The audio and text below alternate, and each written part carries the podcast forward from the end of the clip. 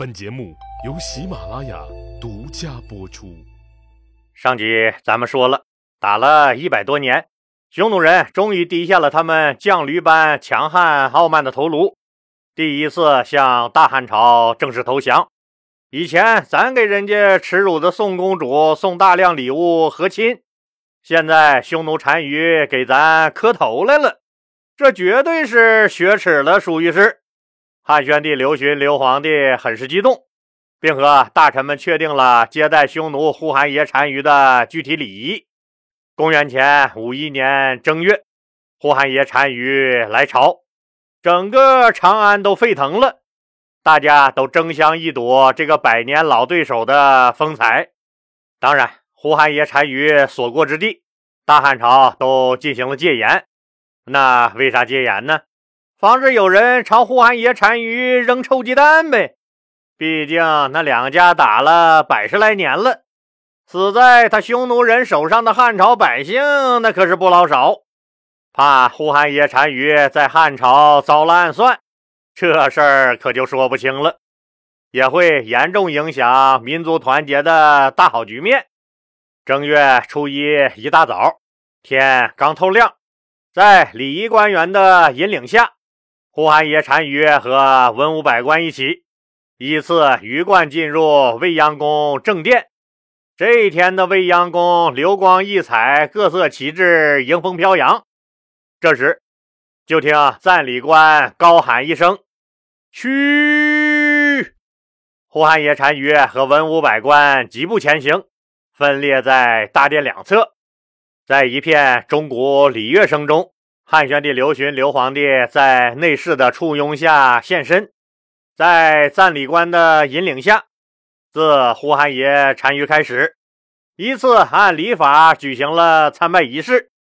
仪式完毕以后，刘皇帝命摆上酒宴，文武百官开始重新依次给皇帝敬酒。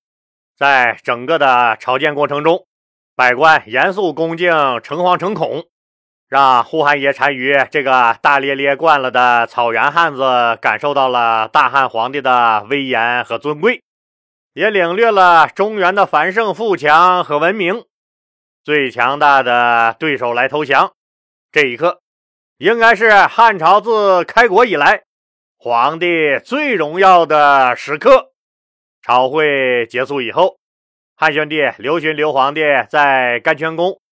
以隆重的国礼接见了呼韩邪单于，双方领导人在亲切友好的气氛中进行了热烈而融洽的交谈。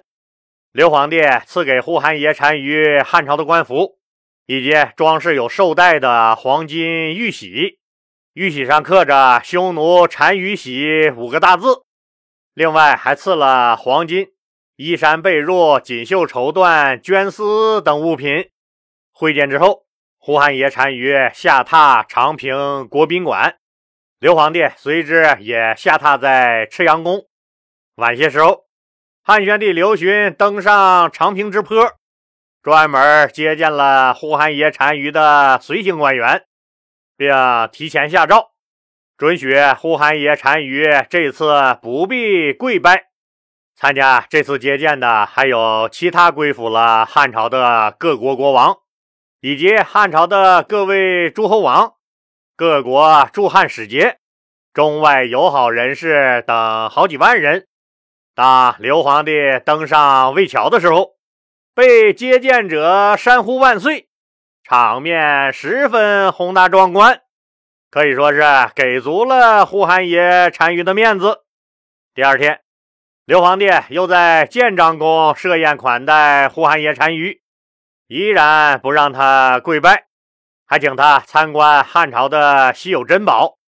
之后的一段时间，汉宣帝刘询专门派人陪同呼韩邪单于参观了汉朝首都长安和附近主要的经济城市，还特别邀请呼韩邪单于参观了汉朝的最高学府太学，并经广大师生一致要求。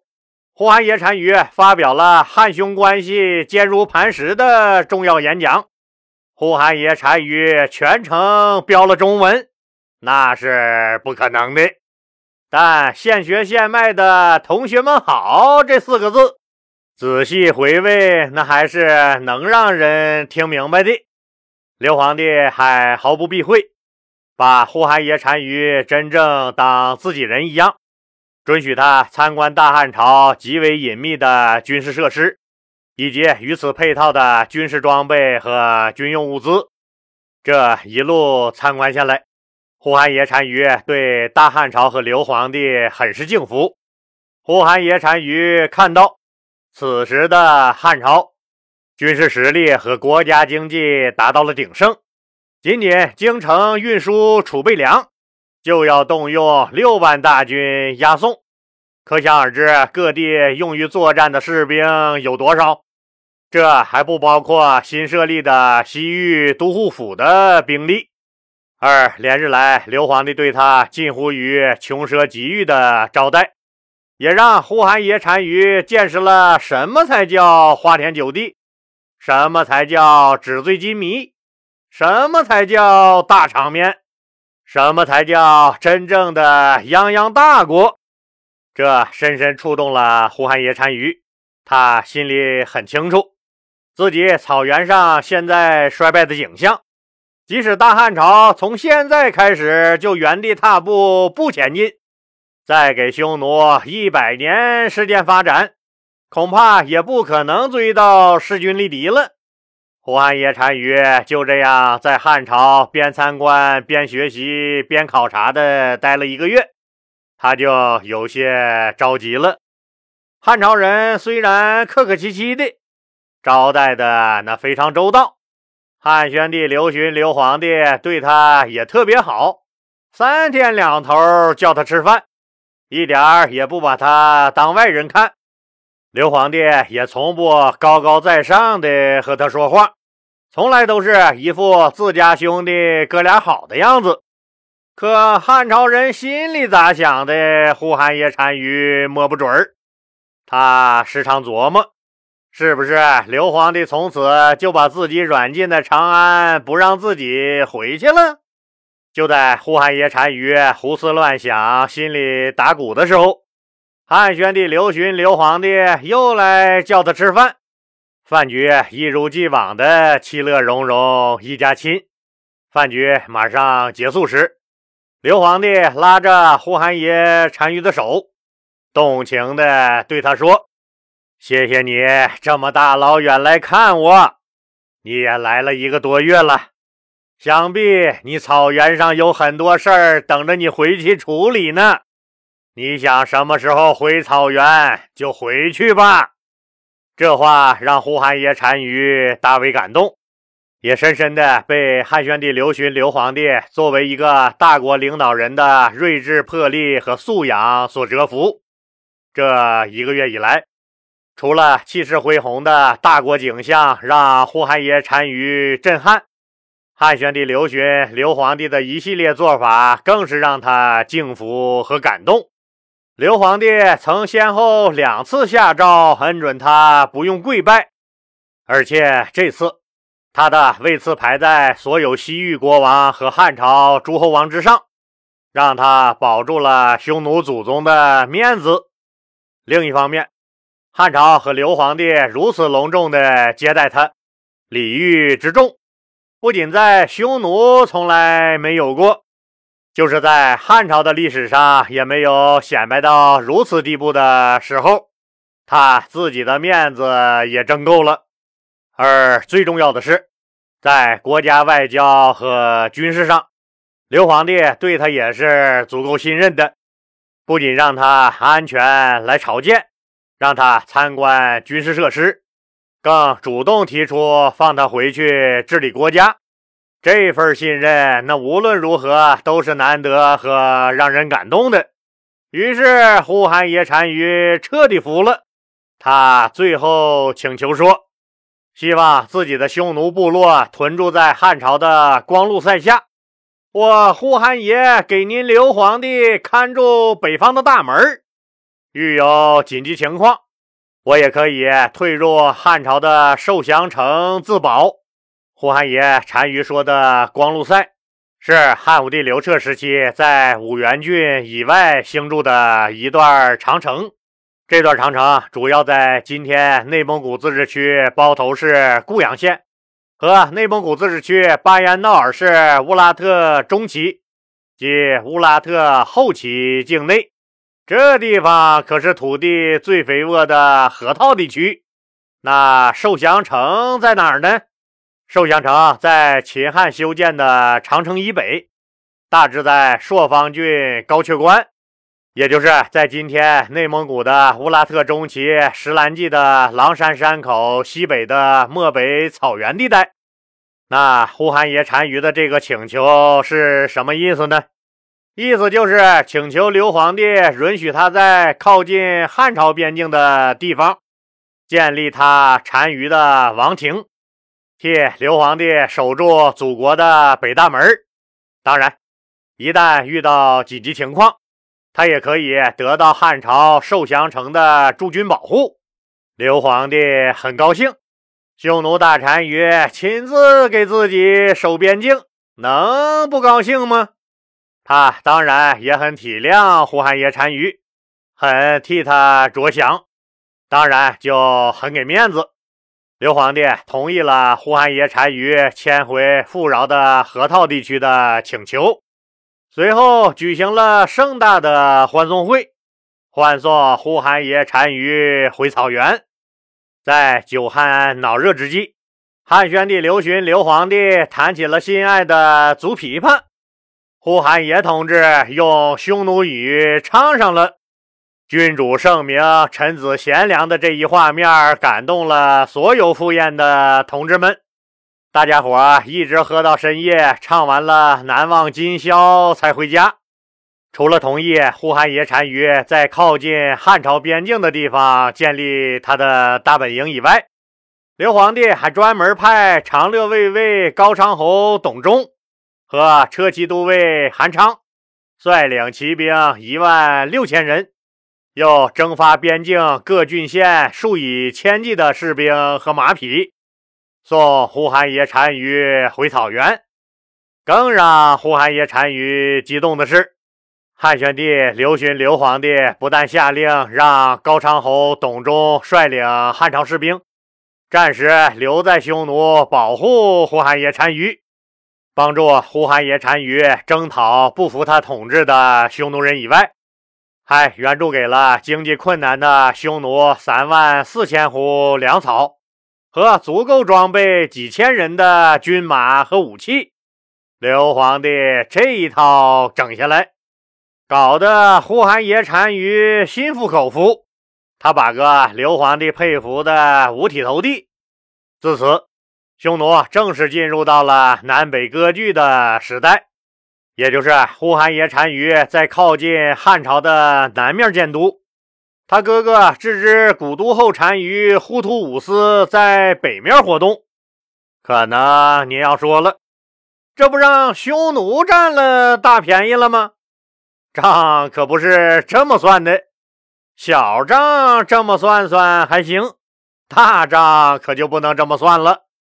呼韩邪单于归附汉朝，不仅宣告了汉匈两大民族之间战争状态的终结，而且打破了胡人、越人等少数民族一直以来不受中土正朔的旧传统，开辟了北方少数民族政权接受中原王朝领导的先例。以前，自乌孙国以西直到安西，靠近匈奴的西域各国。全都畏惧匈奴轻视汉朝。这次呼韩邪单于归降汉朝后，西域各国从此以后彻底服从了汉朝的命令，再也不敢有半点的反心。这就让驼铃声声著名的丝绸之路彻底畅通无阻，为东西方经济和文明交流打开了一条天路。而对于中原王朝来说，甘泉宫的那次集会，标志着朝贡体系的正式建立，这也成为了汉朝和其他少数民族国家处理外交关系的典范。由此可以看出，这种关系较之默读单于时订立的和亲关系，和汉朝打了一百多年，并曾经一度碾压汉朝的匈奴，已经从汉朝的兄弟之国沦落到了藩属之国的地位。您说汉宣帝刘询刘皇帝亏了吗？那当然是不亏的。从这以后，历朝历代的圣明君主，只要是国力允许，都会效仿汉宣帝刘询刘皇帝，定期把所有藩属国的国王或者他们的首领召集到京城来，大吃大喝一番。再赠送礼物，以表明宗祖国的恩典。老李那就突然想起了姜文导演的电影《让子弹飞》里头，周润发饰演的鹅城地头蛇黄四郎，主要靠三张牌来维持他的反动统治。用葛优所饰演的汤师爷的话来形容，这三张牌分别就叫做。请客斩首和收下当狗，呼韩邪单于抱上了汉朝的大腿。他的哥哥郅支古都后单于忽图五思也不想惹汉朝。他虽然也派了儿子到汉朝当人质，表示友好，但他还是用老眼光看问题，以为弟弟呼韩邪单于和以前的那些匈奴贵族一样。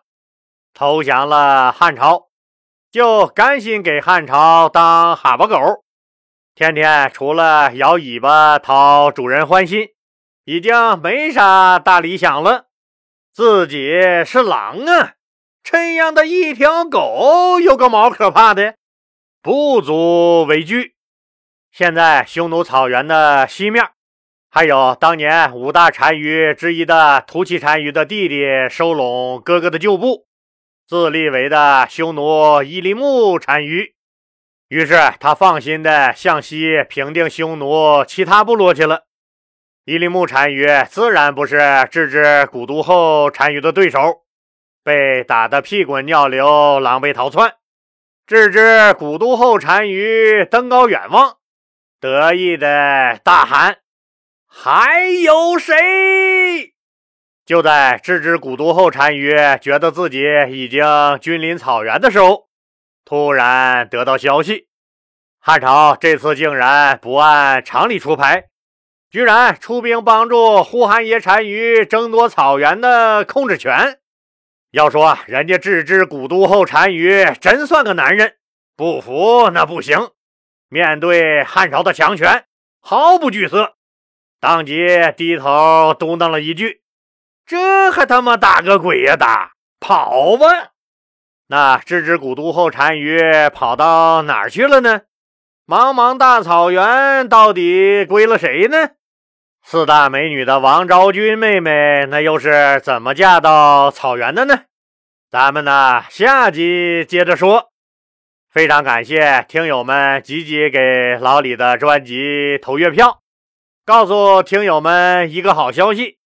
除了签到领月票以外，收听老李的《大汉往事》专辑和《深度解密》这两个专辑，一天内达到三十分钟和六十分钟，分别还能领到一张月票。您收听过后，您在您的主页上点击右上角的消息栏后，再点开通知一栏。就可以看到奖励给您月票的通知了。如果暂时没有领月票的通知，就是您今天收听还没有达到三十分钟，您继续收听就有了。当天的月票当天领，当天投票，过期就作废了。您领完直接投票就行了。领月票的具体步骤，老李会发到听友圈。和本集节目的评论区，非常期待听友们给老李投月票。再次感谢所有的听友朋友们。